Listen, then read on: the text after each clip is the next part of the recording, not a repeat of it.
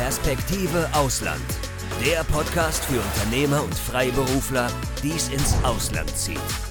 Egal ob Steuerplanung, Auslandsfirmengründung oder Lifestyle-Fragen. Hier geht's jede Woche zur Sache. Und hier sind deine Gastgeber, Daniel Taborek und Sebastian Sauerborn. Dann würde ich sagen, steigen wir jetzt auch schon mal ein. Wir wollen also heute über Mexiko sprechen. Und viele, wenn sie Mexiko hören, äh, denken da ja vielleicht zuerst an die traumhaften Strände am Pazifik oder am Golf von Mexiko oder an antike Ruinen wie Maya-Städte. Äh, wir wollen heute über was ganz anderes sprechen, nämlich eher über das Thema Unternehmensgründung in Mexiko. Wie sieht es steuerlich aus? Ähm, und was gibt es sonst noch äh, für Leute, die dort leben, wohnen, arbeiten und vor allem geschäftlich tätig sein wollen, zu wissen. Dafür haben wir heute einen Experten eingeladen, äh, äh, den Herrn Oetterich. Und äh, bitte stellen Sie sich doch selbst zunächst mal vor. Ja, sehr gerne. Mein Name ist Dirk Oetterich. Ich bin seit 17 Jahren bei Rödel und Partner und seit 2016 jetzt für Mexiko zuständig. Ich bin Wirtschaftswissenschaftler und Wirtschaftsjurist und ähm, führe dort eben unsere drei Büros in Querétaro, Mexiko-Stadt und Puebla. Klasse, vielen Dank. So, jetzt äh, wird uns und unsere Zuhörer und Zuschauer bestimmt aber zuerst mal interessieren, wie sind Sie denn selbst nach Mexiko gekommen? Ähm, tatsächlich bin ich schon länger für Rödel und Partner auch im Ausland unterwegs. Ich war auch schon in der Ukraine, in Bulgarien und äh, Kroatien und dann eben auch in Malaysia, in Kuala Lumpur. Dort habe ich die Niederlassung aufgebaut von 2014 bis 2016. Das war soweit ganz gut aufgebaut mit all unseren Service Lines. Und dann äh, wollte ich doch mal wieder noch eine größere Aufgabe haben ähm, und ich wollte wieder etwas in den Westen und habe das dann auch meinem Stammhaus mal wissen lassen und dann ergab sich da eine tolle Möglichkeit, eben in Mexiko ähm, quasi ähm, da eben die Leitung dann unserer gesamten drei Büros zu übernehmen, ähm, was auch wesentlich größer dann war, das Geschäft als in Malaysia. Ähm, klang wahnsinnig spannend und passte auch eben relativ gut auch äh, zu meiner Familie. Meine Frau ist gebürtig aus Brasilien und da haben wir uns dann gleich dafür entschieden, nach einem kurzen Aufenthalt dort, dass wir auch für Rüd und Partner nach Mexiko gehen wollen. Das heißt, Sie sprechen jetzt sogar Portugiesisch und Spanisch, ja? Äh, Portugiesisch nicht wirklich so sehr. Äh, meine Frau ist nämlich sehr gut deutschsprachig und okay. möchte auch, auch in der Sprache mal ganz gut bleiben. Ähm, natürlich bekommt man ein bisschen was mit, auch wenn man bei den Schwiegereltern ist, aber ähm, wir sprechen Deutsch zu Hause in der Tat. Ah, so, jetzt hatten Sie ja schon erwähnt, dass Sie also Ihr Arbeitgeber, die Firma Rödel und Partner, dahin geführt hat. Jetzt äh, vielleicht zu Beginn schon mal eine der wichtigsten Fragen, die uns alle interessiert. So, was ist für ein Unternehmen, also jetzt nicht für Sie selber, das ist ja klar, weil Ihre Mandanten dort tätig sind, aber was ist für die Mandanten? Also sprich, was ist für ein Unternehmen, das in Mexiko tätig sein will, eigentlich interessant? Also was gibt's, was zieht ein Unternehmen dahin? Ähm, man muss tatsächlich sagen, in Mexiko bieten sich wahnsinnige tolle Möglichkeiten. Also ich meine, Mexiko ähm, hat 129 Millionen Einwohner, das ist das 1,5-fache eben wie in Deutschland. Ähm, Mexiko ist sehr aufstrebend, auch in seiner Wirtschaft. Wir haben Metropolen mit über 20 Millionen Einwohnern, Mexiko-Stadt eben. Und Mexiko hat eben diese Grenze eben zu den USA, die sehr viel ähm, Geschäftstätigkeit mit sich bringt, weil immer noch gilt das für Mexiko, es ist die verlängerte Werkbank für die USA und auch für Kanada, eben für den nordamerikanischen Raum. Auch hilft dabei eben das Freihandelsabkommen mit diesen zwei Staaten.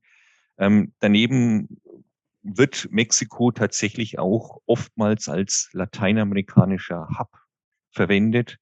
Ähm, ich habe sehr gute Seewege, ich habe sehr viele Häfen eben in Mexiko, ähm, auch Flugwege und eben Transitstraßenwege äh, nach USA, nach oben.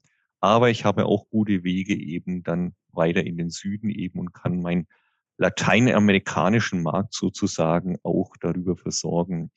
Wir können uns mal ein großes Beispiel eben anschauen. Das ist äh, die Audi AG. Es ist ja in den Medien auch nachzulesen, das weiß man auch. Ähm, wir haben auch gute Verbindungen zu dem Unternehmen. Ähm, Audi stellt sein Audi Q5 eben in Mexiko her und das tatsächlich auch für den Weltmarkt. Die haben das eben auch erkannt, ähm, dass eben die Lohnkosten weitaus geringer liegen, im Moment sogar unter China. Und ähm, wir haben ähm, einige ähm, Freihandelsabkommen, da gilt sogar Mexiko als der Weltmeister darin und kann darüber hinaus dann eben auch den Weltmarkt eben ganz gut versorgen. Mhm. Sie waren jetzt ja, Sie hatten ja vorhin schon angesprochen, Sie waren jetzt schon in, in verschiedenen Ländern tätig, ähm, so auch in Asien. Sie hatten Malaysia angesprochen ähm, mhm. äh, für Röhl und Partner. Jetzt, jetzt sind Sie in Mexiko, ähm, jetzt sind Sie in Mexiko tätig. Ähm, ähm, wie ist das, äh, wie ist das kulturell und wie, wie unterschiedlich, äh, wie unterschiedlich ist es auch zueinander? Und sagen wir mal, ist, ist die, die mexikanische Kultur dem ähm, westeuropäischen, dem westlichen eher näher, wie ist die malaysische? Wie empfinden Sie das so im täglichen Leben? Ist tatsächlich eine gute Frage. Ich habe damals auch Malaysia als relativ bunt eben erlebt, weil ähm, in Beispielsweise ganz kurz nochmal zu Malaysia. Da leben ja eigentlich drei Kulturen und drei Ethnien zusammen, eben Chinesen, Malaien, aber auch eben die indischstämmische Bevölkerung. Und da hat man schon auch gewisse Unterschiede bemerkt. Dann bin ich jetzt ähm, direkt von Malaysia nach Mexiko gekommen und habe da wieder auch eine etwas andere Kultur kennengelernt. In Mexiko ähm, auch wenn es dann doch, wenn man doch immer wieder an Strände und Musik denkt und äh, alkoholische Getränke und guten Essen, ähm, ist tatsächlich die Businesswelt sehr formal. Also während man jetzt auch in Deutschland schon immer wieder auf die Krawatte verzichtet, ähm, das gilt immer noch ähm, als Pflicht eben dann in Mexiko. Man tritt formal auf und davon ist auch diese Businesswelt tatsächlich geprägt. Auf der anderen Seite ist es aber ein sehr, sehr herzliches Volk. Das muss man sagen. Ähm, man, wenn man dann so sieht, wie, wie die Mexikaner untereinander oder eben dann auch mit den Ausländern umgehen, ähm, viel freundlicher, viel herzlicher, viel näher, ähm, aber auch viel offener. Ähm, wenngleich natürlich die Mexikaner vielleicht auch geprägt von der Historie immer wieder zusehen, dass sie da irgendwo auch nicht ausgenutzt werden. Ähm, da blickt man ja immer wieder in den USA eben auf, auf diesen Nachbarn rüber, der die Mexikaner eben immer wieder für günstige Produktionen eben verwendet hat. Aber das ist auch von der Kultur her schon geprägt. Auf der anderen Seite möchte man auch am, am Konsum eben teilhaben in Mexiko.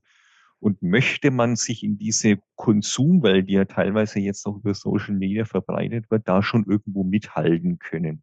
Das spiegelt sich dann eben in dem Bedarf an den Konsumgütern wieder, eben, aber auch an dem Verlangen in den Gehältern. Das muss man auch mal sagen. Ähm, insgesamt kann ich schon sagen, dass es ein, ein, ein tolles Volk ist. Also es gibt so ein kleines Beispiel. Ähm, wenn ich mit meiner Frau damals in Kuala Lumpur in den Aufzug gegangen bin, ich meine, eher doch die asiatisch geprägte Bevölkerung drängt sich dann vor, dass sie zuerst im Aufzug ist. Das wäre in Mexiko unmöglich. Selbst wenn da eine Gruppe von zehn Leuten vorm Aufzug steht, dann gehen alle Männer zur Seite, dass er zuerst mal die Dame in den Aufzug rein darf. Und so verhält man sich dort auch als gewisser Gentleman. Also das ist tatsächlich zu beobachten. Das fiel mir als allererstes auf, als ich nach Mexiko kam.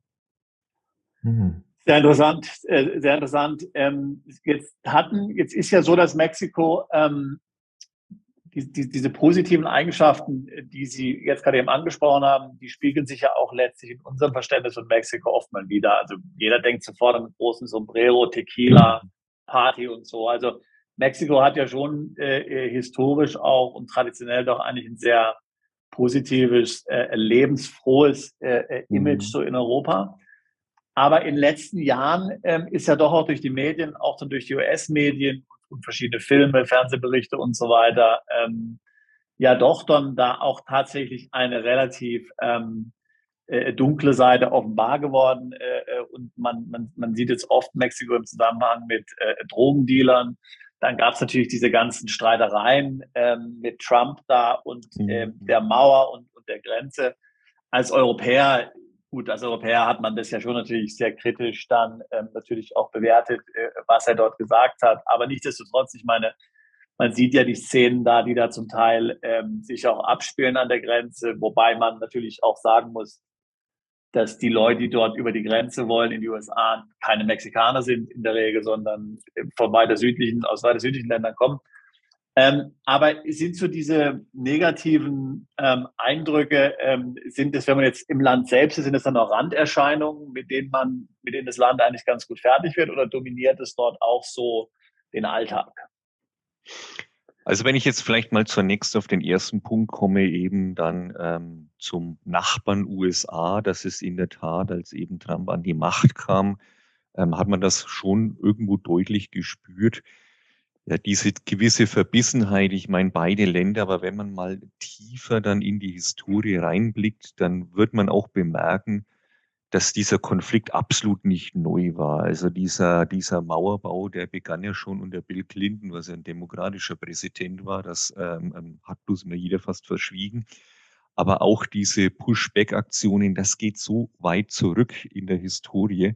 Das ist absolut nichts Neues, was eben da Trump damals aufs Tablett serviert hat. Im Gegenteil, ähm, er hat es nur, würde ich mal sagen, neu aufgewärmt, aber auch viel schärfer formuliert.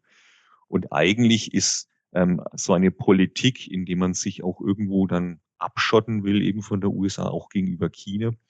Die wird dann eben auch vom neuen Präsidenten Biden mehr oder weniger fortgeführt.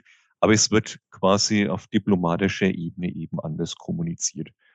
Und ähm, natürlich war das irgendwo, hat es dann schon zur Verstimmung damals geführt, auch in Mexiko und auch zur Verängstigung, weil ähm, es gab einige Unternehmen, die schon gut investiert haben in Mexiko und dieses Freihandelsabkommen war auch natürlich der Grund dafür, dass man sich in Mexiko niederlässt bei, würde ich sagen, ähm, weitaus besseren Rahmenbedingungen, bei wesentlich niedrigen Kosten, bei wesentlich niedrigen ähm, Löhnen auch in Mexiko, konnte man dort gut produzieren und eben dann seine Produkte eben unter amerikanischen Raum verkaufen. Und wenn dann ähm, so eine Diskussion startet, dann befürchtet man mehr oder weniger sein Business. Auf der anderen Seite was hätte es dann für eine Auswirkung gehabt, ähm, wenn er es doch dann damals durchgesetzt hätte, nämlich er hätte ähm, Produkte mit Zöllen belegt, was im internationalen Kontext gar nicht ähm, gegangen wäre. Aber ähm, damals hatte ich auch mit einigen Mandanten gesprochen, die meinten, naja, wenn ich jetzt auf meine Produkte dann einen Zoll berechne von, was weiß ich, 20 Prozent beispielsweise, wo mal eine Diskussion da war, ähm, bin ich immer noch weitaus günstiger, als wenn ich in den USA produzieren würde. Das heißt, wir würden einfach weitermachen, müssten das aber natürlich irgendwo dann in so Preisen berücksichtigen, dass letztendlich dann der amerikanische Konsument dann an der Kasse eben begleichen muss, ähm, weil die Preise müssten dann eben in den mhm. USA einfach nur steigen. Letztendlich ähm, profitieren beide genau. Länder voneinander. Das mhm. muss man ganz klar sagen. Die profitieren beide voneinander. Ähm, es gibt einen hohen Handel. Ähm, es schafft auf beiden Seiten Arbeitsplätze und es sichert irgendwo dann auch eben das Preisgefüge. Also insofern ähm, muss man da schon mal wieder zur Realität zurückkommen und das haben auch alle Partner letztendlich auch miteinander erkannt. Ähm, jetzt der andere Punkt, was Sie ansprachen zur Kriminalität. Es ist natürlich ein ein Thema in Mexiko, das darf man jetzt nicht unter den Teppich kehren, wie es äh, von manch anderer Stelle ganz gerne gemacht wird. Das ist so, es ist präsent. Ähm, ich sage aber immer, man muss es eben mit einplanen. Ähm, diese tatsächliche Kriminalität auf der Straße, das kommt darauf an, eben wie man sich dann auch bewegt oder auch im Business. Ich kann in Mexiko eben nachts nicht Autobahn fahren. Das ist so, ähm, und dann mache ich das auch einfach nicht. Ähm, Unsere Mitarbeiter machen das eben dann auch nicht mehr, die jetzt dann unterwegs sind beim Mandanten. Ich muss dann einfach eben eine Übernachtung dann in einem Hotel nochmal mit einplanen, anstatt dass eben die Mannschaft dann am späten Abend zurückfährt.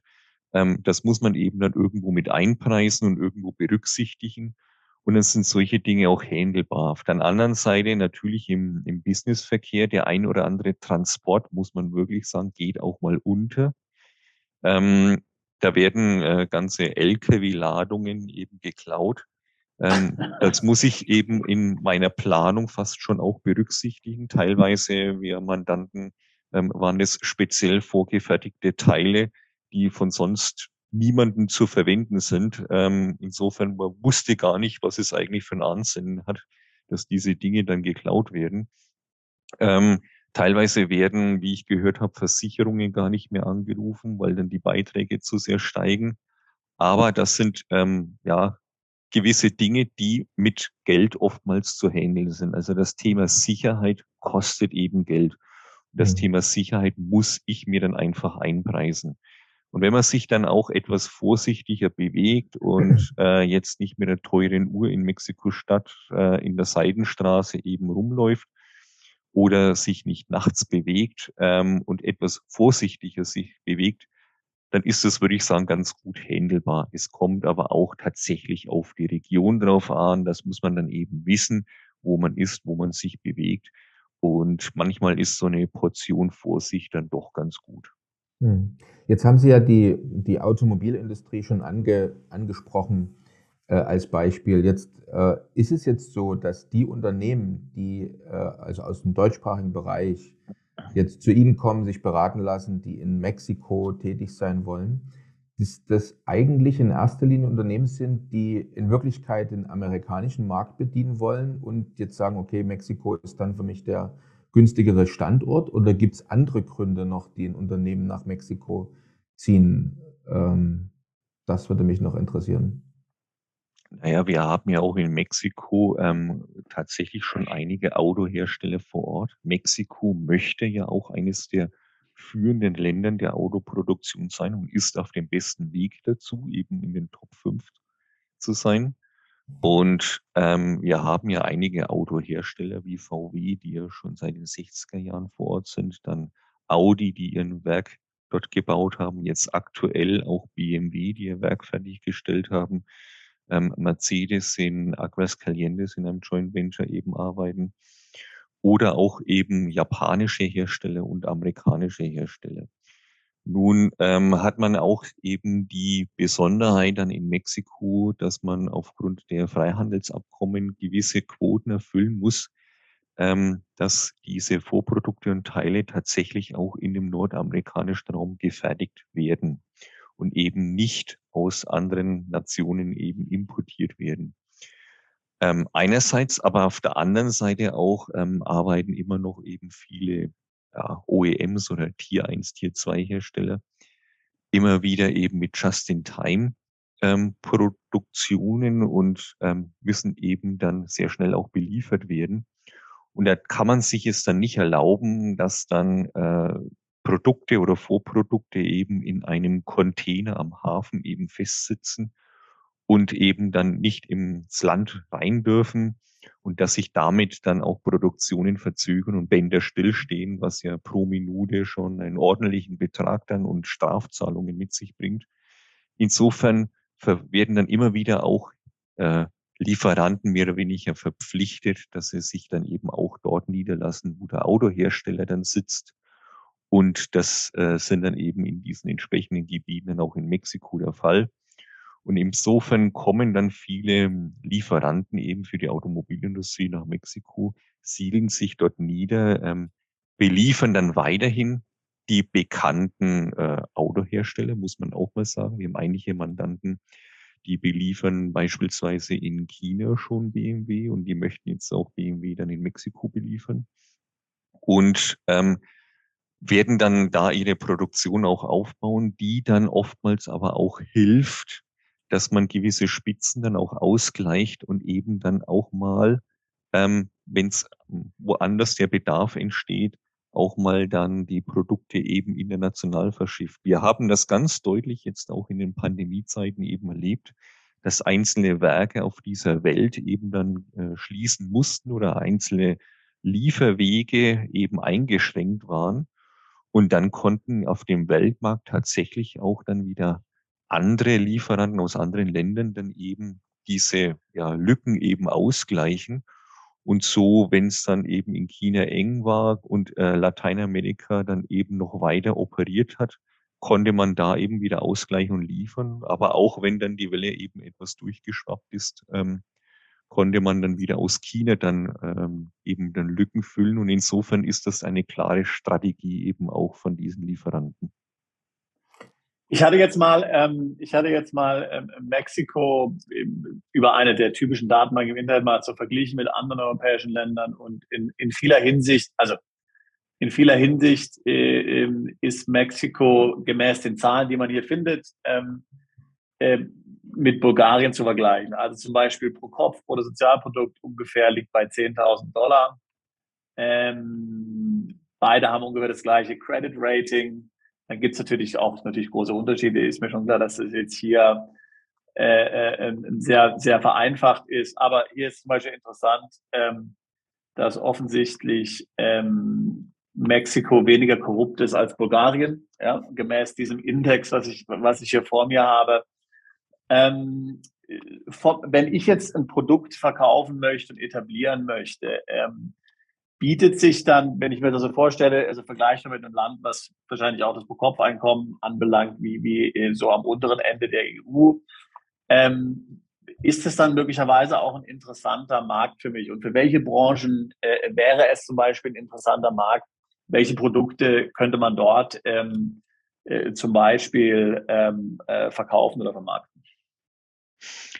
Also in der Tat ist es schon ein interessanter Vergleich mit Bulgarien, auch weil ich Bulgarien ja ganz gut kenne. Ich habe ähm, auch mal in Plovdiv in Bulgarien gewohnt und war da für Röhl und Partner eben dort unterwegs. Hab das Sie waren ja überall. Ja. Genau, ja. ähm, wenn ich natürlich diese Länder vergleiche, muss man tatsächlich sagen, beispielsweise, ich glaube, ähm, Bulgarien hat eine Einwohnerzahl von etwa 8 Millionen, weiß ich nicht mehr genau. Ähm, bei Mexiko sind ja, wir bei ja, 129 Absolut. Millionen Einwohner. Das heißt, diese, diese Marktwirtschaft und Märkte sind natürlich viel, viel größer und riesiger. Auch der Bedarf an Konsumgüterprodukten ist ein ganz anderer. Wenngleich natürlich man auch sagen muss, Bulgarien war ähm, steuerlich sehr interessant. Also damals, ich weiß nicht, ob es immer noch so ist, ähm, 10% Flatrate-Tax da können wir dann in anderen Nationen nur davon träumen. Und natürlich Bulgarien ist ja auch in der EU und hat damit auch schon ja einige Vorteile, die man jetzt, äh, die nicht wegzudenken sind. Auf der anderen Seite ja, das stimmt. Also ähm, da hat man immer wieder auch ähm, von Fällen gehört in Bulgarien, eben mit Korruption, mit ähm, Vorsteuerbetrug vor allem. Ähm, das würde ich sagen, das ist mir jetzt in Mexiko nicht so stark untergekommen bislang. Ähm, da hat auch der jetzige Präsident äh, dazu beiwirken wollen, hat äh, den, den Apparat etwas gekürzt, den Verwaltungsapparat, wollte diesen etwas monitoren, wenngleich das auch immer wieder vorkommt. Aber da werden auch Mannschaften hin und wieder ausgewechselt. Es wird aber schon mehr drauf geschaut, muss man tatsächlich sagen. Mexiko ist ein wahnsinniges interessantes Land, ähm, wenn es äh, schon allein an äh, für die Maschinenbauindustrie hm, dazu reicht, sei es eben äh, in der Produktion von, von solchen Produkten, weil die Löhne weitaus geringer sind. Aber auch, muss man ganz klar sagen, ähm, eignet sich toll eben als Land für die Produktion eben für den, Mexik äh, für den amerikanischen Markt. Und dazu sind aber auch diese Maschinen notwendig. Also ähm, ich habe schon einige Mandanten, die verkaufen tatsächlich ihre Maschinen dann zum Einsatz eben nach Mexiko. Ähm, andere produzieren dort eben für den Markt. Ähm, immer noch unterversorgt, würde ich sagen, ist die gesamte Gesundheitsbranche, medizinische, Medizintechnik, ähm, aber auch die Baubranche, da gibt es auch schon Nachholbedarf. Das hat man immer wieder auch jetzt in den ähm, Erdbeben, insbesondere in dem stärkeren in 2017 dann nochmal bemerkt. Ähm, da gab es dann auch immer wieder Bedarf eben an sicheren Bauten nun. Ähm, die Solarindustrie war eine Zeit lang aufstrebend. Allerdings muss man sagen, der jetzige Präsident hat äh, die erneuerbare Energien ähm, den, den Ausbau etwas ja, eingestampft oder zurückgedrängt, weil er nämlich diesen, diese marode Ölindustrie eben saniert und da ziemlich viel Geld investiert und kann dann nicht irgendwie als Substitutionsprodukt eben jetzt erneuerbare Energien gebrauchen. Der Konsumgütermarkt ähm, wird immer interessanter, weil der Nachholbedarf extrem ist. Ähm, die Bedürfnisse steigen sehr stark und ähm, Was ja auch interessant ist für die Konsumgüterindustrie, die Sparquote ist äh, sozusagen gleich null in Mexiko. Ich kenne das jetzt auch aus Osteuropa, weil in Mexiko ist es doch sehr spürbar, wenn Sie da durchs Einkaufscenter laufen. Da ähm, werden oftmals dann den Damen angeboten, dass sie doch ihre Schuhe, die sie kaufen wollen, finanzieren können für sechs, sieben Monate zinslosen Darlehen aufnehmen können, also für Schuhe. Das ist irgendwie, glaube ich, für die deutsche Brille fast nicht vorstellbar. Aber so wird da gewirtschaftet. Das sind diese aufstrebenden Märkte, wo ich eben auch weiß, dass ich auch morgen noch einen Job habe. Ich meine, der Volkswirt spricht in Mexiko eben von der Voll Vollbeschäftigung mit einer ähm, Arbeitslosenrate von circa drei Prozent. Insofern, ähm, wenn man auch selbst seinen Job verliert, das Arbeitsrecht hilft aber dabei, dass das fast nicht passiert, wird man selbst auch dann gleich wieder eine neuen, äh, neue Position dann wieder innehaben. Insofern ähm, sind das eben Märkte, die wahnsinnig spannend sind. Aber ich merke es natürlich auch bei den Autos, da ähm, möchte man dann auch wieder ein neues haben, neues Auto. Leider muss ich sagen, sieht man kaum mehr noch VW Käfer auf der Straße herumfahren. Das sind dann schon ähm, Unikate alte. Ähm, das hätte das Bild noch weitaus, weitaus äh, schöner gemacht und eben historischer und prägnanter. Aber ähm, auch hier eben ähm, ähm, ist ein wahnsinniger Markt vorhanden. Ja, und, und man muss ja, glaube ich, auch sagen, äh, man muss ja, glaube ich, auch sagen, also ähm, ich hatte ähm, ein Interview mal letztes Jahr gehört mit Revolut, ähm, äh, die ja sehr bekannt ist, äh, Fintech-Startups sind, die gehen jetzt auch nach Mexiko. Ja, die sind ja schon in den USA. Ähm, also hier ist möglicherweise auch vielleicht Ihre Einschätzung nach auch für, sagen wir mal, so eine wie die Fintech-Branche ähm, hier möglicherweise ein interessanter Markt. Ja. Ähm, ja, nicht nur Fintech, auch ähm, beispielsweise in Guadalajara ähm, äh, baut sich momentan ein ziemlich großer Hub auch für die IT-Branche auf. Es gibt sehr viele IT-Unternehmen, die sich dort ansiedeln. Ähm, einer meiner Mandanten meinte natürlich auch mal, wir haben hier ja, weltweite Kunden und wenn wir unsere IT-Stunde dann in Mexiko verkaufen, dann sagt unser Kunde, kann ja nicht sein, das Lohngefüge ist niedriger ähm, man merkt, dass es dort auch gute Leute eben gibt und natürlich eben zu anderen Sätzen. Und ähm, da hat sich dann in manchen Regionen eben dann gewisse Hubs aufgebaut. Ich meine, sei es in der Flugzeugindustrie, gibt es eben diesen Hub äh, Querétaro, in der Automobilindustrie hängt es so ein bisschen ab, ähm, an, an welchen OEM sich das dann eben orientiert, ob das in Puebla ähm, eben mit Audi VW ist oder dann Richtung San Luis Potosí mit BMW. Ähm, oder eben Aquas Calientes mit Mercedes-Benz. Ähm, diese Zulieferindustrie, die sitzen dann eben in diesen Zwischenregionen, beispielsweise auch Querétaro. Oder eben es gibt auch andere Industrien, ähm, Maschinenbauindustrie, Textilindustrie, die sich da eben auch ansiedelt. Ähm, hier gibt es, würde ich sagen, auf in jeder Schiene allzu gute Möglichkeiten. Ähm, Mexiko verfügt auch über tolle Rohstoffe äh, Rohstoffe, die auch ähm, bei Halbleitern eingesetzt werden, Rohstoffe, die ähm, beispielsweise auch jetzt bei den Batterien ähm, verarbeitet werden, eben für diese Elektroautos. Und da wird auch äh, ein immer größerer Anteil beispielsweise vom Tesla eben dann in, in Mexiko gebaut. Äh, jetzt hatten wir ganz kurz, nur um das Thema noch mit abzurunden, äh, wir hatten über Fintech gesprochen. Äh, ich habe in der Presse mehrmals nachge nachgelesen oder wahrgenommen, dass Mexiko auch zum Thema Krypto äh, eine positive Einstellung hat, dass da sogar geplant ist, dass die Regierung wohl selbst eine, eine Währung rausgibt, eine Blockchain-Währung. Ist das so? Nehmen Sie das auch so wahr? Können Sie das bestätigen?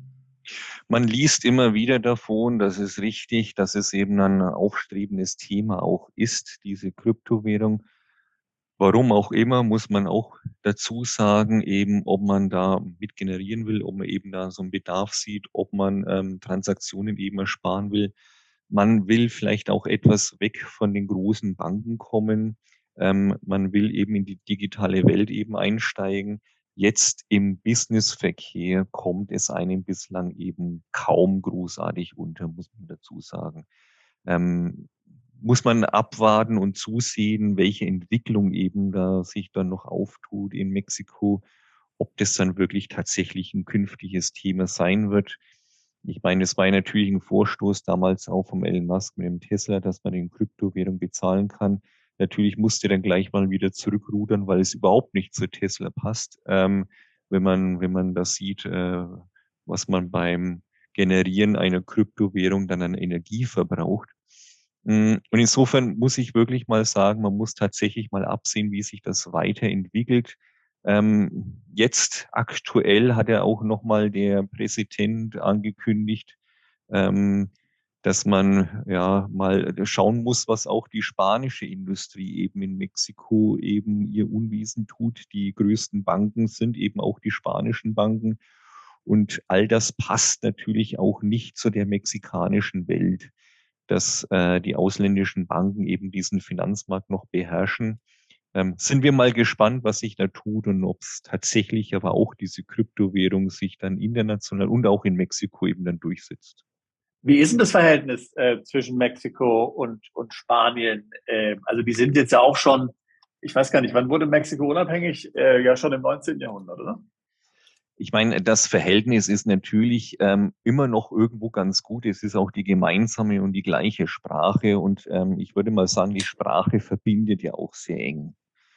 Ähm, auch viele Wirtschaftsunternehmen aus Spanien sind unterwegs eben in Mexiko, die BBOFA Bancoma, die Santander Bank. Das sind riesige Banken mit Wirtschaftszweigen, die von Spanien aus gesteuert werden ähm, und die natürlich auch ihr Business dann irgendwo vorantreiben und auch natürlich den Spaniern helfen, sich dort dann anzusiedeln. Aber muss man natürlich sagen, wie jedes andere Land will sich ein Land, ich meine, dazu kann ich ja fast schon mittlerweile auch Deutschland zählen, will sich auch jedes Land irgendwo dann auch drauf abschotten und ähm, ja, vielleicht nicht abschotten, aber vielleicht aber auch irgendwo dann aufzeigen, dass sie ähm, mit lokaler Power dann gleichmäßig auch verteilt sein müssen und dass man nicht zu sehr abhängig ist eben von ja, ausländischer Industrie und ausländischen Unternehmen. Aber weiterhin ähm, gibt es dort gute Beziehungen. Ähm, Mexiko ist auch darin sehr stark, auch äh, für andere Länder eben gute Beziehungen zu unterhalten. Und äh, nicht so sehr äh, Spanien ist da oft auch in den Medien, aber gerade ähm, was jetzt auch diese Verbindung mit China und USA zu tun hat, da versucht der Mexiko mehr oder weniger fast schon eine Sonderstellung einzunehmen, indem man sich versucht, auch mit beiden Ländern gut zu stellen, weil nämlich ähm, natürlich beide interessante Handelspartner sind und Mexiko denkt da in der Tat primär wirtschaftlich. Gibt es da denn große Investitionen ähm, von China, wie es dir in anderen Ländern, äh, ich sage jetzt mal in Afrika und Lateinamerika gibt? Ja, ja, also die Chinesen sind äh, ähm, auch da schon ganz gut vertreten. Mexiko gibt Infrastrukturprojekte, gibt ähm, große Unternehmen, wo, wo die sind. Ähm, und insofern ähm, wollte man aber auch das nicht so sehr unterbinden in Mexiko, gerade als eben diese Diskussion dann mit Trump begann, weil man wollte natürlich auch irgendwo, sage ich mal, eine zweite Option dann eben haben und äh, irgendwo einen gewissen Gegenpol dann auch dann aufbauen. Hm. Jetzt ähm, ähm, stellen wir uns das mal das Ganze praktisch vor. Äh, ich bin jetzt ein europäisches, sprich deutsches äh, Unternehmen oder Österreich und Schweiz und möchte jetzt ähm, nach Mexiko gehen. Mhm. Ähm, wie gehe ich die Sache an? Also wie, wie schwierig ist das? Welche Hürden gibt es? Oder hatten Sie auch schon mal Mandanten, die es dann wieder sein lassen haben, weil es eben doch zu schwierig war? Oder, oder wird man da hofiert? Es gibt ja Länder, die hofieren deutsche Unternehmen. Bitte kommt zu uns, werdet bei uns tätig und äh, räumen so selber vielleicht alle Hürden aus dem Weg. Also wie kann ich mir das vorstellen? Jetzt als Unternehmer. Das kann man tatsächlich jetzt nicht über einen Kamm scheren, sondern das muss man jetzt mal differenziert auch irgendwo betrachten. Also jetzt ähm, deutsch-spanische, österreichische Unternehmen, die nach Mexiko kommen, die brauchen natürlich zuerst mal einen Business Case, das ist klar. Also der Business Case ist, ähm, in den meisten Fällen sind das schon bestehende Kunden, die man eben dann von Deutschland oder von den deutschsprachigen Ländern aus bereits bedient. Oder aber man geht eben mit dem Kunden dann eben mit nach Mexiko.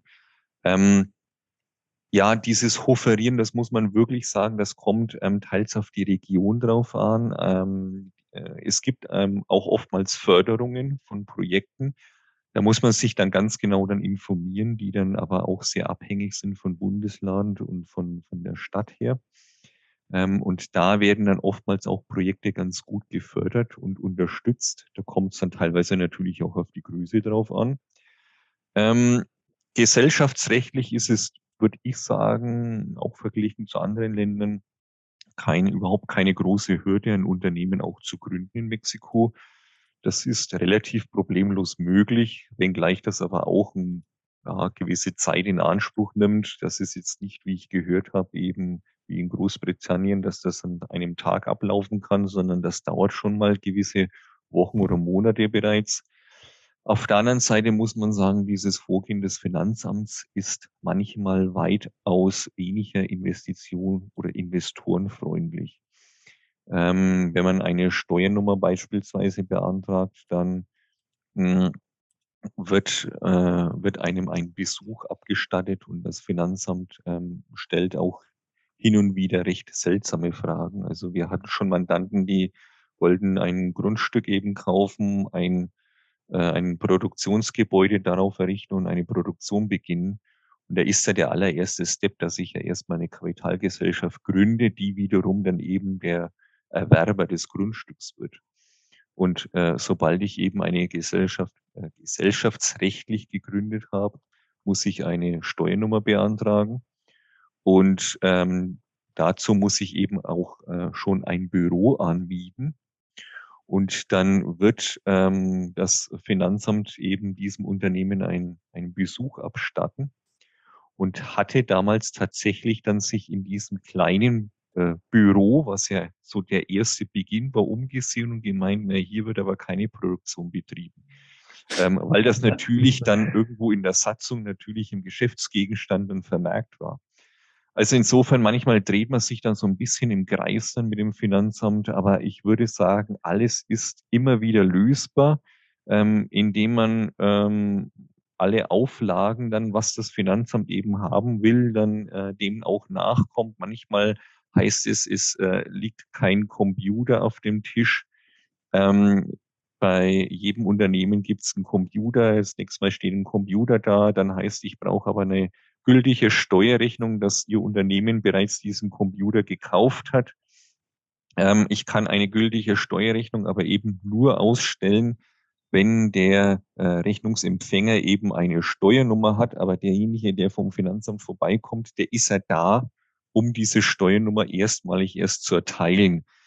Aber da gibt's dann auch wieder Möglichkeiten. Ich kann nämlich eine Dummy-Steuernummer bei der ersten äh, Rechnung auch verwenden und dann kann man das immer wieder auch lösen, aber manchmal bedarf es einer gewissermaßen Geduld auch. Hm. Jetzt ähm, gibt's denn, was gibt's denn so für Rechtsformen in, ähm, in, in Mexiko? So die altbekannten, also so die typisch ähnlichen wie eine GmbH, AG oder? Genau, genau. Also es gibt ähm, die GmbH und die Aktiengesellschaft. Also die Aktiengesellschaft ist die SA und dann äh, wird noch oft DCW mit drangestellt. Das ist dann für Kapital variabel. Oder es gibt eben die GmbH-ähnliche Gesellschaftsform, die SDRL. Ähm, und das sind die zwei typischen. Früher gab es fast nur die SA eben, fast oftmals ist jedes Restaurant sogar eine Aktiengesellschaft, warum auch immer. Ähm, und diese Aktiengesellschaften werden oftmals auch noch präferiert, teilweise sogar bei Förderungen, was völlig unsinnig ist oder ähm, selbst auch von äh, den Fördertöpfen gar nicht begründet werden kann, warum das noch so ist. Aber mittlerweile hat sich mehr und mehr auch die SDRL, also die GmbH-ähnliche Gesellschaftsform durchgesetzt. Beide Gesellschaftsformen, die einem im typischen ähm, Rechtsverkehr eben begegnen, die sind sehr ähnlich und sehr vergleichbar. Also es gibt ähm, ähm, nicht mal solche Unterschiede wie im deutschen Recht, ähm, gibt es in Mexiko zwischen der GmbH und der AG. Daneben gibt es auch eine recht seltene Form, eben die SC. Das ist eine Personengesellschaft, wie es beispielsweise Rödel und Partner hat. Das ist aber eher für diesen Berufsstand eben fast schon reserviert, eben für so ähm, ja, selbstständige ähm, Berufsträger. Das hat ähm, paar Vorteile eben, beispielsweise wir können, wenn wir einen deutschen Mandanten haben, eine Rechnung stellen, ähm, ohne darauf dann Umsatzsteuer zu berechnen, ähm, weil eben wir eine SC sind, ähm, echte Berufsträger, nicht irgendwie eine Consulting, die sich dann so nennt und das sein wollen, sondern Berufsträger und wir können dann ähm, eben einen Mandanten eine Nettorechnung stellen und das sind dann 16 Prozent Umsatzsteuer nicht einfach verloren. Das ist ein großer Vorteil, den wir dann natürlich auch für uns nutzen. Aber diese Gesellschaftsform kommt einem jetzt selten unter. Daneben gibt es aber dann auch noch irgendwie eine, ja, ich, wenn ich es im deutschen Sprachgebrauch äh, ähnelbar mache, eben einem Einzelunternehmer vergleichbare äh, Gesellschaftsformen. Ähm, neu ist auch so eine Art Partnerschaft, Partnerschaftsunternehmen, die SAS. Ähm, das gibt es jetzt auch. Aber ich würde sagen, für den Mittelstand, für ähm, die operativen Gesellschaften, die sich dort ähm, niederlassen wollen, eignet sich immer noch die GmbH oder die AG. Mhm. Ja, ähm, dann gibt es noch was ganz Spezielles. Ich weiß gar nicht, ob ich es richtig ausspreche. Äh, ich glaube, Maquiladora Unternehmen heißt es, wenn ich es richtig ausgesprochen habe. Vielleicht können Sie da noch kurz erzählen, was das ist. Die Maquiladoras, die Maquiladoras ähm, sind dadurch entstanden, ähm, äh, ja, wie sagt man im Deutschen, äh, Lohnveredelungsunternehmen. Das sind Lohnveredelungsunternehmen, ähm, die insbesondere an der Grenze zu USA entstanden sind. Ähm, bei Maquiladora muss man sich ganz den klassischen Fall vorstellen. Ein amerikanisches Unternehmen ähm, möchte lediglich Lohnveredelung in Mexiko vornehmen. Und das amerikanische Unternehmen sendet eine Maschine ähm, nach Mexiko in eine Lagerhalle, ähm, stellt dann Mitarbeiter an, die dann die Produkte verarbeiten und die Produkte werden dann einfach wieder zurückgesandt eben in die USA. Und dazu gibt es dann einige Erleichterungen. Also es gibt einige Voraussetzungen dazu. Beispielsweise diese Maschinen müssen weiterhin im Eigentum des äh, amerikanischen Auftraggebers sein.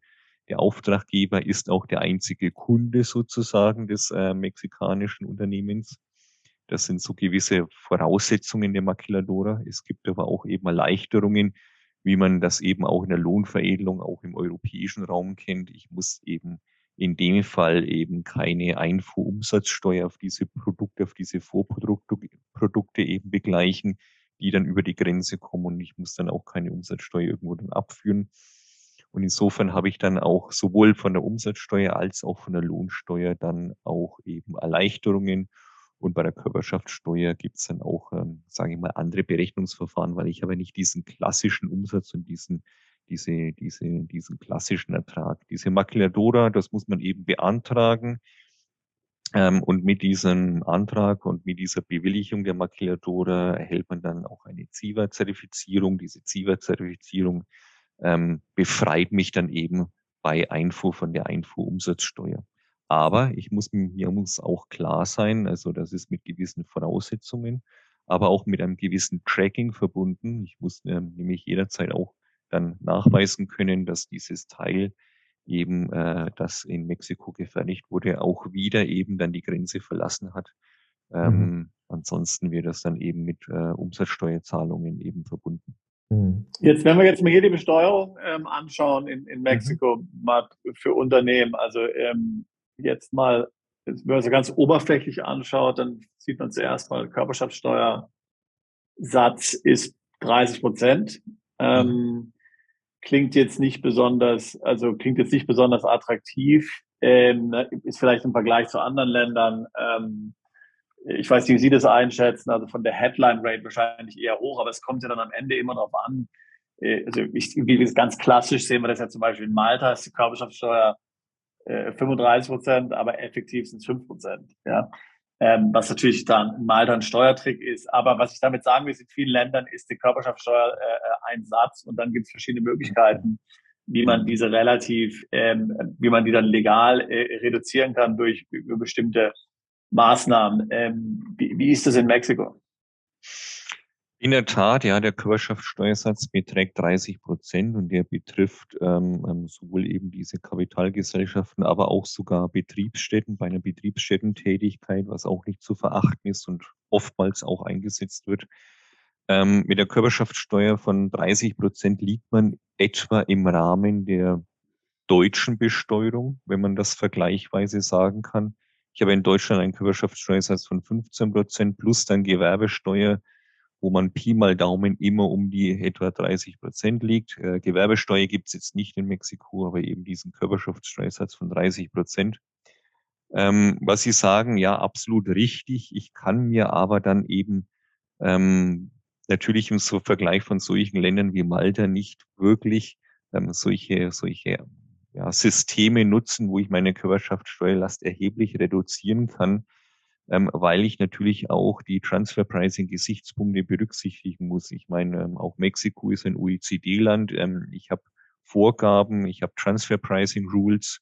Ähm, mit diesen Transfer Pricing Rules muss ich meine Verrechnungspreise richtig berechnen, muss ich dokumentieren, muss ich belegen können. Es muss einem Fremdvergleich standhalten.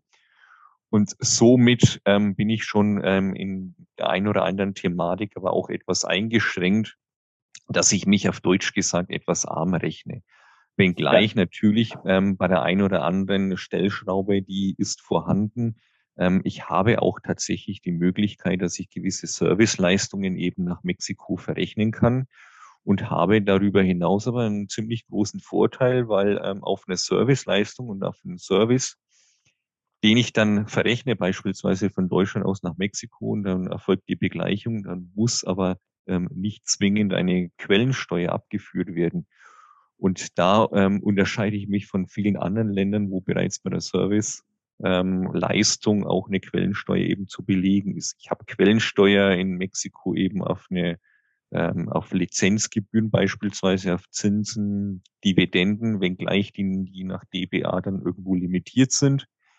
Aber ähm, ich muss tatsächlich, war, würde ich sagen, wie ein europäisches Land auch, ein sehr westlich geprägtes Land eben, meine, meine ähm, Accounting Rules eben dann berücksichtigen, habe nicht wirklich eine Möglichkeit, mich da irgendwo arm zu rechnen, sondern es reflektiert tatsächlich auch der Geschäftstätigkeit an Me Mexiko. Ja.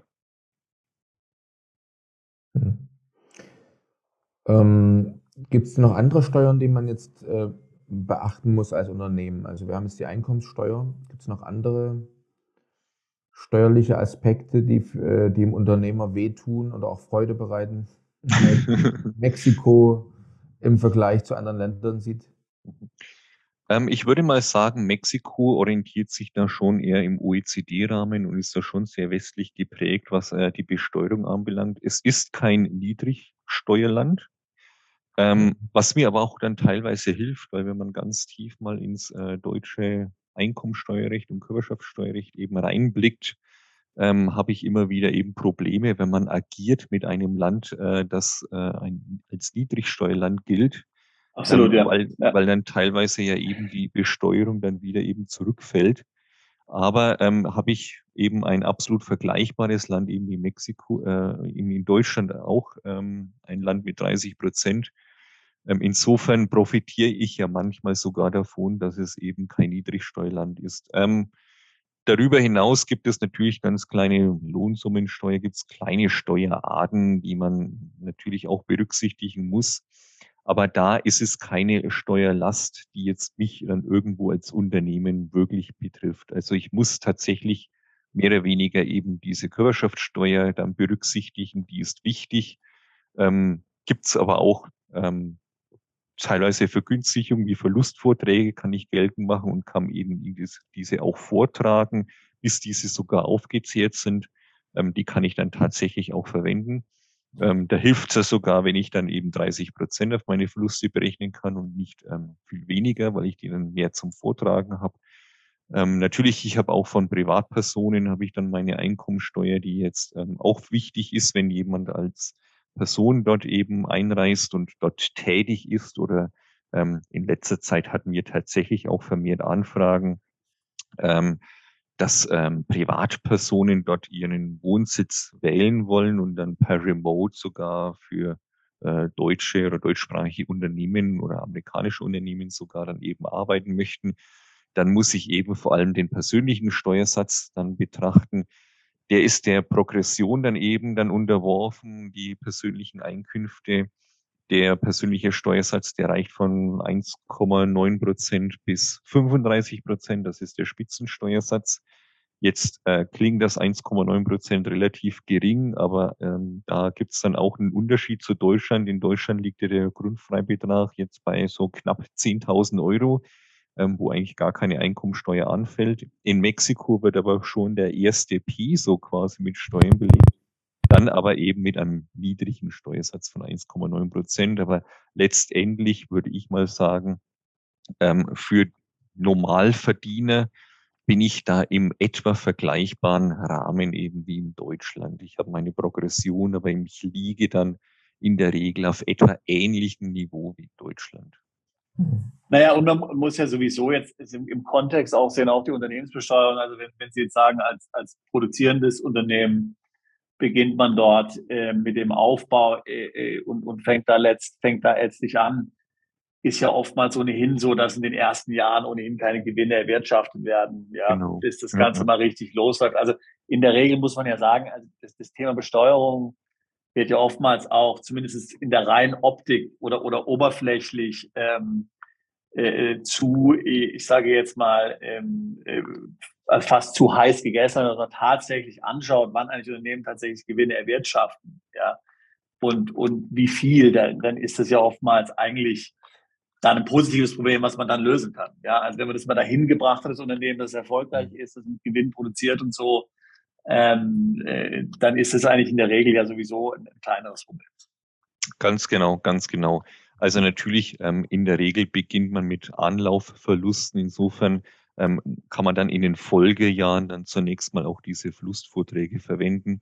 Und bis man sich dann quasi in der Gewinnzone befindet, ähm, unsere Mandanten ähm, sagen meist, das ist schon das große Ziel, fast an Steuern dort zu zahlen, weil dann weiß ich, ich habe dann auf äh, meine Sicht hinaus eben das Unternehmen wirklich zu einer Profitabilität gebracht, ähm, die dann im Land auch profitabel bestehen und die nicht nur dann irgendwo als sage ich mal, strategische Einheit irgendwo angesehen werden, dass man einen zentralen Kunden bedient, sondern als separate Einheit, die eben auch profitabel unterwegs ist.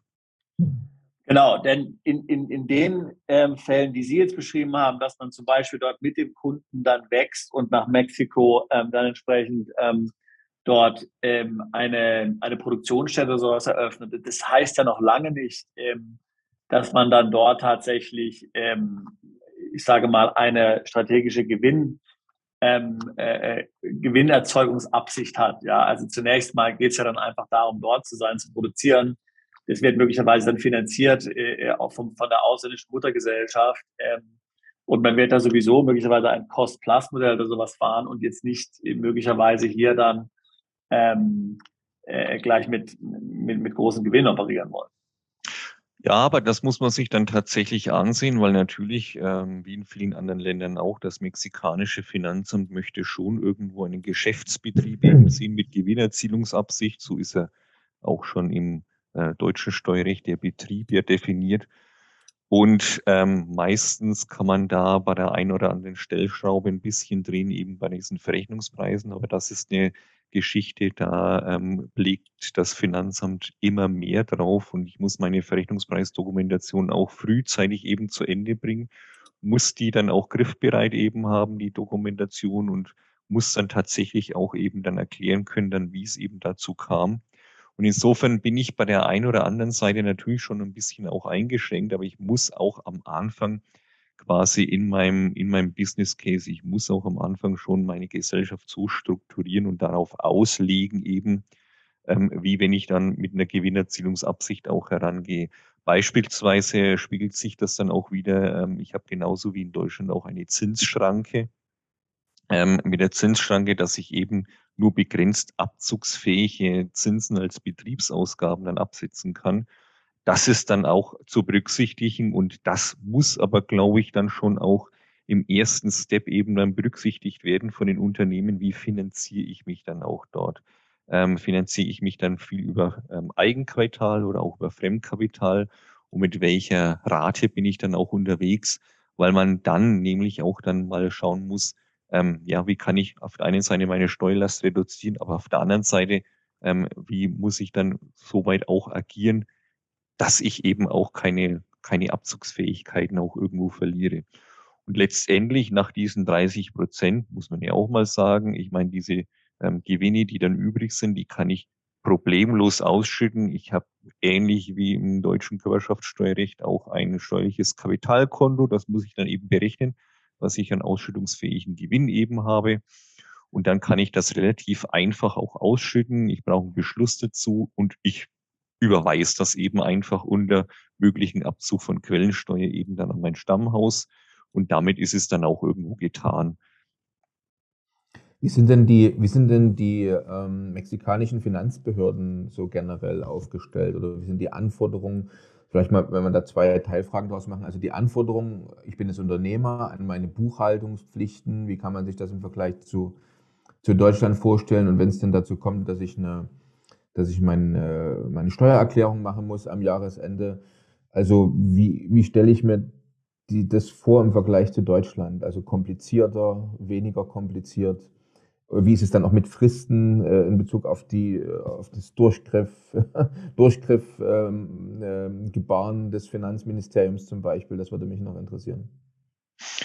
Ich habe natürlich zunächst mal meine, meine monatliche Compliance, die ich dann eben abhandeln muss. Also ich muss monatlich meine ähm, Umsätze eben ähm, melden. Es muss monatlich eine Körperschaftssteuererklärung abgeben und monatlich eine Umsatzsteuererklärung abgeben.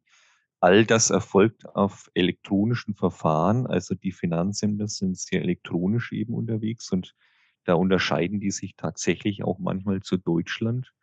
Hm, wichtig dabei ist, und das ist noch ein, finde ich, ein interessanter Aspekt, der eben auch in meinem internen Rechnungswesen dann im Prozessmanagement Berücksichtigung, Berücksichtigung finden muss. Ähm, ich kann in Mexiko nicht einfach in meinem Word-Dokument eine Rechnung erstellen und dann eben an meinen Kontrahenten raussenden, sondern ich muss mich dann in einem Online-System des Finanzamts eben einloggen und muss dort meine gültige Steuerrechnung dann eben erstellen.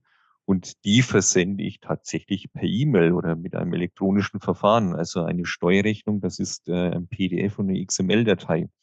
Und damit, und das finde ich, das ist Interessante ist, ähm, weiß sofort das Finanzamt, wer hat auf wen eine Steuerrechnung ausgestellt. Und wenn diese Rechnung nun beglichen wird, dann äh, gibt es quasi nochmal ein Verfahren in die andere Richtung.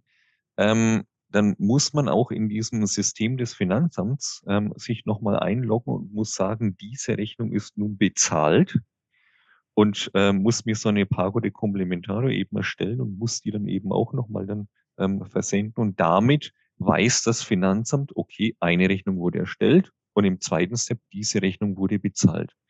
Damit weiß das Finanzamt auch, der eine hat den Umsatz generiert und der andere hat dann vielleicht eben abzugsfähige Kosten. Und damit weiß das Finanzamt auch, ähm, der eine muss die Umsatzsteuer abführen und erst jetzt der andere kann eben diese als Vorsteuer eben verwenden. Das heißt, ich kann mir zum Beispiel eine Umsatzsteuer, ähm, eine Umsatzsteuerprüfung, das äh, kann mehr oder weniger einfach ein Desktop-Review sein. Wichtig ist aber dabei eben in Mexiko, die Zahlung ist eben wichtig. Ich habe in Mexiko gerade beim Umsatzsteuerverfahren, ich habe eine Ist-Besteuerung und keine Soll-Besteuerung, wie in Deutschland äh, in der Regel. Mit dieser Ist-Besteuerung ähm, möchte das Finanzamt dann immer wieder auch Bankbelege sehen. Die muss ich dann eben vorlegen können. Ich muss Zahlungen belegen können. Und insofern denkt man auch von Finanzamtsseite her in Mexiko sehr zahlungsbasiert. Und so gibt es dann eben auch eine jährliche Körperschaftssteuererklärung. Es gibt keine jährliche Umsatzsteuererklärung, weil es eben eine zahlungsbasierte Umsatzsteuer ist. Das heißt, ich kann ja gar keine wirkliche ähm, ja, ähm, Fehlberechnung haben in der Umsatzsteuer oder eine Korrektur, weil ich habe ja tatsächlich dann immer wieder nur meine tatsächliche Ist-Besteuerung und meine geflossenen Umsätze. Und ein Thema ist, ähm, was immer wieder eben ja neu aufs Tablett kommt und äh, verstärkt jetzt auch eingesetzt wird, ist das Thema Verrechnungspreise. Also ich muss da mich entsprechend vorbereiten und das darf man auf jeden Fall nicht runterreden und auch von ähm, sogenannten Beratern auch nicht runterreden lassen, weil die ähm, äh, Verrechnungspreisdokumentation muss zu ge, ähm, genannten Terminen auch vorliegen, muss auch gemacht werden.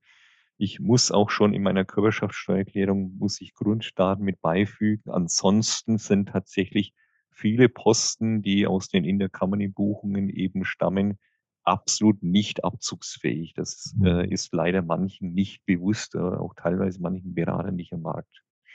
Mhm. Das Finanzamt ist dabei relativ stringent. Ähm, es gab hin und wieder jetzt Vorfälle in letzter Zeit, wo das Finanzamt teilweise von ähm, Maschinen beispielsweise ähm, sich uralte Dokumentation vorlegen lassen wollte, viele Jahre zurück, ähm, wollte sich das alles belegen lassen, ähm, ist teilweise tief reingegangen, hat viele Fragen gestellt und hat bei dem ein oder anderen Unternehmen dann aber auch bemerkt, dass die Dokumentation eben nicht so vorhanden ist, wie sie vorhanden sein muss. Und da ähm, gibt es dann aber auch ein ja, relativ ähm, pragmatisches Verfahren beim Finanzamt, weil das Finanzamt teilweise sich dann eben auch nicht so tiefgehend äh, jeden Beleg dann anschauen möchte.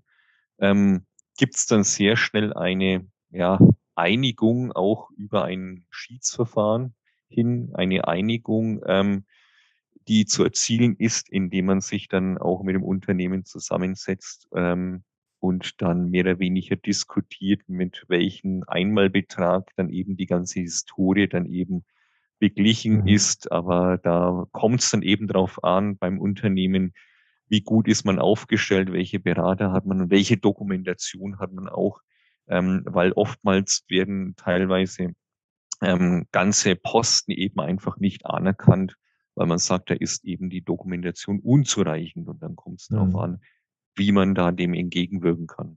Gut, okay. Das ist also jetzt ähm, also nicht, äh, nicht unerwartet, was einen da wahrscheinlich treffen wird in Mexiko. Man wird damit also nicht immer aus Deutschland immer, kommt, ja, dann ist es so wie erwartet. Ja, ja genau. ähm, jetzt ähm, habe ich noch mal eine ganz andere, äh, ganz andere Frage aus aktuellem mhm. Anlass. Und zwar äh, wird ja momentan auch viel über Russland gesprochen. Und Russland versucht da genau wie China schon sehr, sehr lange den Einfluss in den ganzen lateinamerikanischen Staaten extrem auszubauen. Und ähm, also äh, zum Beispiel Argentiniens Präsident hat sich ganz stolz damit gebrüstet, er ist mit russischem Impfstoff äh, geimpft worden. Und man weiß auch, dass Russland zum Beispiel eine ganze Menge äh, mehr, also ich glaube 24 Millionen, 25 Millionen Impfdosen dahin geliefert hat. Also was schon zeigt, dass der Einfluss von Russland äh, und China immer stärker wird, auch in Lateinamerika. Jetzt ist ja Mexiko direkt an der Grenze äh, zu den USA. Deswegen würde mich mal sehr interessieren, wie das äh, in Mexiko spürbar ist. Also wie sieht man da die, die Russen und die Chinesen ähm, auf den Straßen laufen oder immer mehr Unternehmen da, die gegründet werden äh, aus Russland oder von China ist das so? Also wie nehmen Sie das wahr vor Ort dort?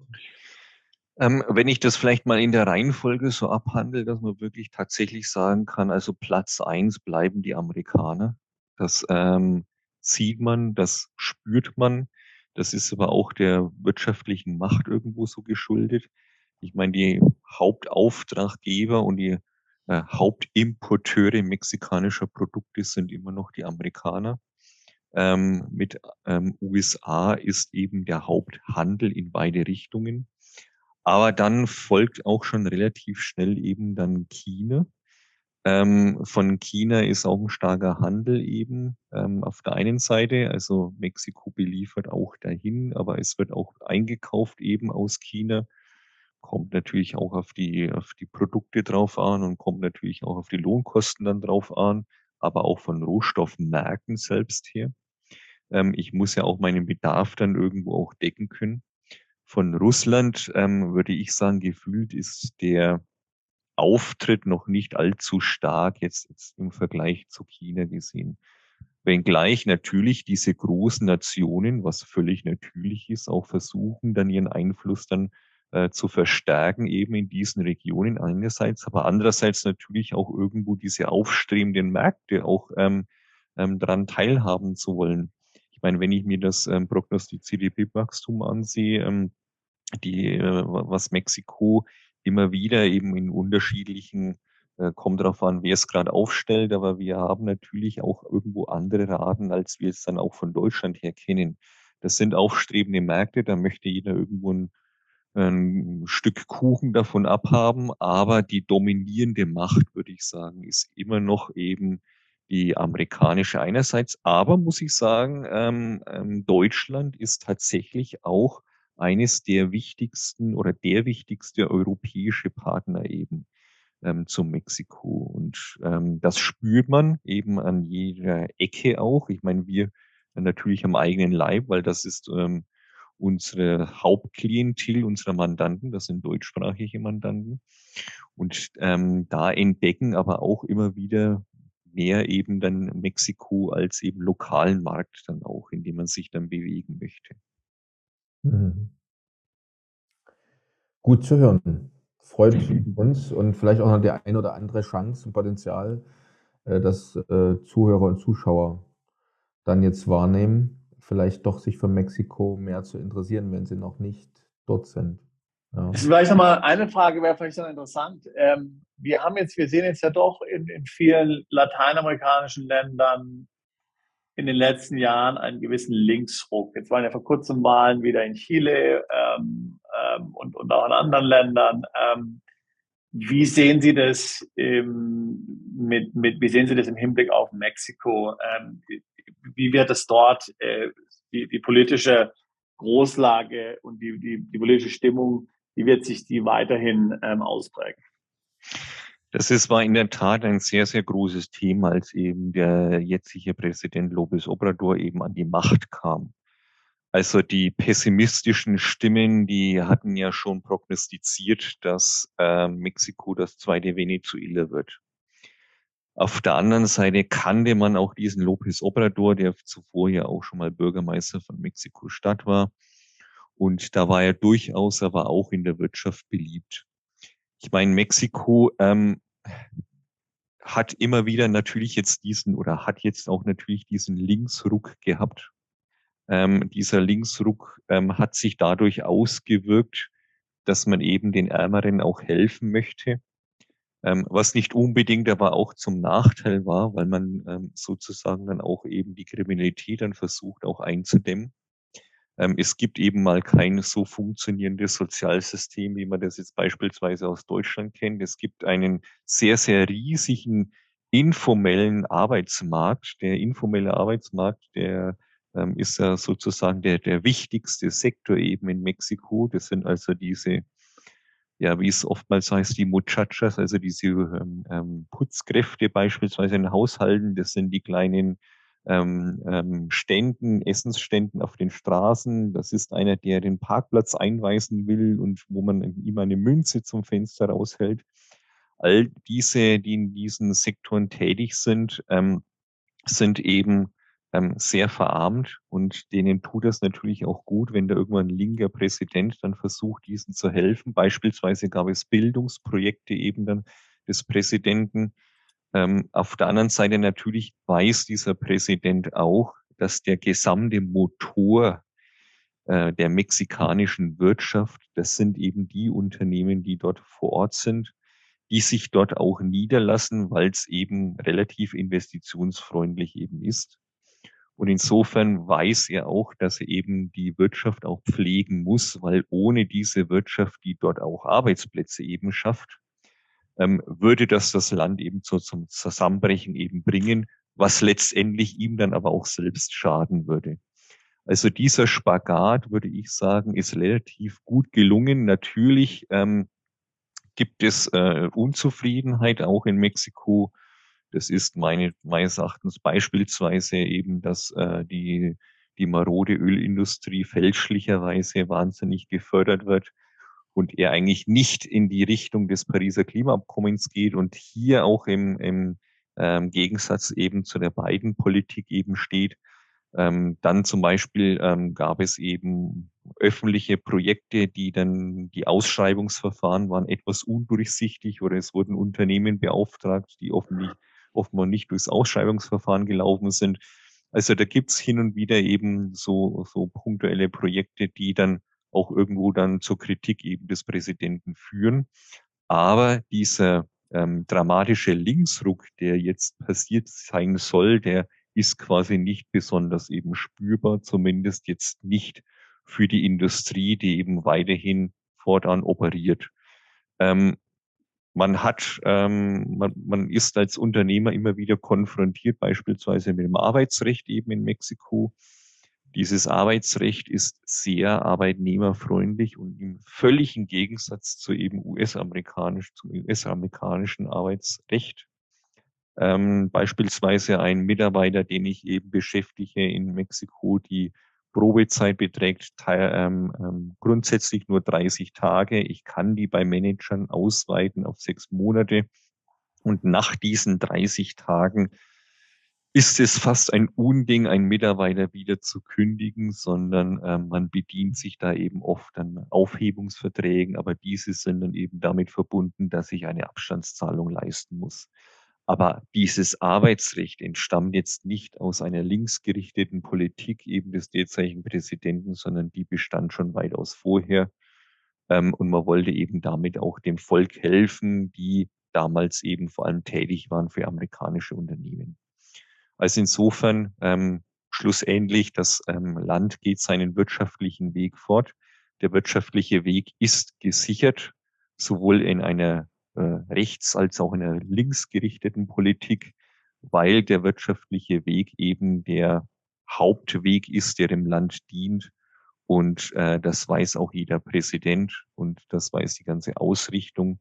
Es sind viele Unternehmen dort angesiedelt, die darauf vertraut haben, eben auf diese Ausrichtung und ähm, die dort nur operieren können, wenn die Politik da keine großartigen Knüppel in den Weg wirft, wenngleich es auch immer wieder eben zu Aktionen kommt, indem man versucht, eben irgendwo dem, den Arbeitnehmern auch zu helfen und vor allem der ärmeren Bevölkerung. Okay, da wissen wir auch dazu noch Bescheid. Ja. Schön. Also ich habe ansonsten zum Thema Unternehmensgründung ähm, und äh, Bedingungen für Unternehmer in Mexiko keine weiteren Fragen mehr. Nee, mich eigentlich auch nicht. Ja, dann ähm, haben wir am Ende noch, äh, sagen wir, vier ganz kurze Fragen. Äh, äh, ganz spontan und ganz kurz. Ähm, also, wenn, wenn ich nur ganz kurz Zeit habe und ich bin mal in Mexiko, was sollte ich mir denn unbedingt mal angesehen haben? Ähm, natürlich sollte man mal nach Mexiko-Stadt zuerst kommen. Da kommen ja auch die meisten hin, weil sie dort landen. Ähm, da sollte man sich auch mal die Stadt anschauen. Ähm, da gibt es ein paar Attraktionen. Ähm, da weiß ich gar nicht, wo ich anfangen soll. Das äh, äh, geht auch über Frida Kahlo, über Kunstwerke, das geht über Bauwerke. Ähm, da muss ich aber auch irgendwo die pulsierende Stadt kennenlernen. Ähm, interessant sind aber auch andere Städte gelegen, beispielsweise Querétaro, die eigentlich auch eine wunderschöne Fußgängerzone hat und das noch etwas ursprünglich ist. Guadalajara ist wahrscheinlich noch eine der ursprünglichsten Städte, die dennoch international eben orientiert sind. Oder aber ich ähm, besuche doch mal einer der Strandstädte ähm, äh, wie Tulum und äh, schaue mir diese mal an, die ja insbesondere auch äh, irgendwo dann aus den Medien ganz bekannt sind.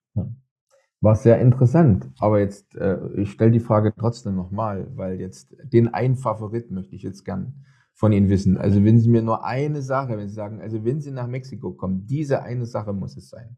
Was muss ich, wo schicken Sie mich hin? Herr Atterich, überlegen Sie sich's gut. Ähm, ja, dann würde ich sagen, ich schaue doch mal ins Frida Kahlo Museum. Das ist doch mal eine. Wunderbar, das klingt, das klingt genau. interessant, ja. Da werden wir das machen. Ähm, dann im Restaurant und auch bitte nur eine Sache. Also ich, ähm, ich bin jetzt im mexikanischen Restaurant in Mexiko. So, was muss ich jetzt probiert haben? Empfehlen Sie mir jetzt was? Eine Sache. Ich bin ein wahnsinniger Fan von Guacamole. Insofern, ich kann nur Guacamole mit äh, dann solche Chips wie Tutobus kann ich nur empfehlen. Ähm, und äh, das versuche ich auch überall zu versuchen, weil die sich so dramatisch auch unterscheiden. Manchmal einfach nur ist es zerdrückte Avocado, manchmal mit Zwiebeln, Tomatenstücke reingemischt. Ähm, manchmal ist es teilweise, wird es auch serviert zum selber mischen, das ist noch spannender. unbedingt Guacamole mit einem schönen Bier. Das ist, der Abend ist gerettet. Klasse Tipp, danke. Jetzt, äh, welchen Fehler sollte ich unbedingt vermeiden? Wenn ich nach Mexiko komme, welchen Fehler muss ich vermeiden? Also es gibt eine Sache, ähm, das ist aber ähm, jetzt schon ziemlich ernsthaft. Ähm, da müssen wir wieder einen, einen Schluck ernster werden. Ähm, und auch eine sehr aktuelle Geschichte. Wenn ich einreise nach Mexiko, ich habe grundsätzlich auch als Tourist sechs Monate Zeit, mich im Land zu bewegen und kann dann mhm. wieder ausreisen. Es gab jetzt tatsächlich Vorfälle, wo ich in meinem Einreiseformular auch mal unten drauf blicken muss, äh, die Anzahl der Tage, die dort vermerkt ist.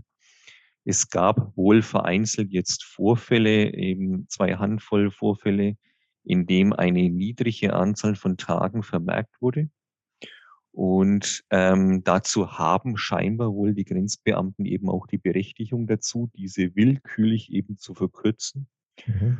Und wenn das eben dann nicht entdeckt wird und ein äh, Tourist dann nach dieser Zeit ausreisen möchte, gab es teilweise jetzt tatsächlich Verhaftungen und diese Touristen sind dann erstmal im Gefängnis gelandet. Ähm, konnten das natürlich relativ schnell auch mit Hilfe der deutschen Botschaft wieder verlassen. Aber ist eine sehr unschöne Sache. Insofern ist das die allererste Sache, die ich komme. Ich steige aus dem Flugzeug aus. Ich bin am Schalter äh, zur Immigration am Flughafen. Ich ähm, habe mein ausgefülltes Einreiseformular, das ich im Flugzeug fleißig ausgefüllt habe, lege meinen Pass vor. Und wenn ich dann wieder mein ähm, halb abgerissenes Einreiseformular nehme, schaue ich bitte als allererstes auf die Anzahl der Tage, ob da irgendwie ein besonderer Vermerk ist, etwas unter 180 Tage drin steht, damit ich weiß, ist mein langer Aufenthalt gesichert eben in Mexiko oder muss ich das Land womöglich vorher verlassen? Ähm, das ist besonders wichtig, würde ich sagen. Mhm. Gut, dass wir nachgefragt haben. Genau. Gute Antwort haben, ja. ja. So, und dann äh, eine ganz wichtige Frage noch zum Schluss. Wie können Sie Interessierte Mandanten am besten erreichen? Wie können die mich erreichen, die interessierten Mandanten? Naja, es gibt unsere Homepage ähm, von Rödel und Partner, www.rödel.de oder .com. Ähm, da stehen alle unsere Kontaktdaten, da sind wir zu erreichen, auch beim Kontaktformular. Ähm, ich glaube, wir, man kennt uns, Rödel und Partner, und äh, dann werde ich mich gerne auch persönlich dann melden. Hervorragend. Vielen Dank. Für Wunderbar. Sehr schön, Herr. Sehr interessant zu Mexiko. Ich danke Ihnen. Vielen Dank. Bis zur nächsten Folge von Perspektive Ausland, der Podcast für alle Unternehmer, die es ins Ausland ziehen. Übrigens, wenn ihr keins unserer interessanten Videos mehr verpassen wollt, dann klickt doch jetzt gleich auf den Abonnieren-Button und auf die Glocke. Auch über Kommentare, Fragen oder einen Daumen hoch freuen wir uns sehr.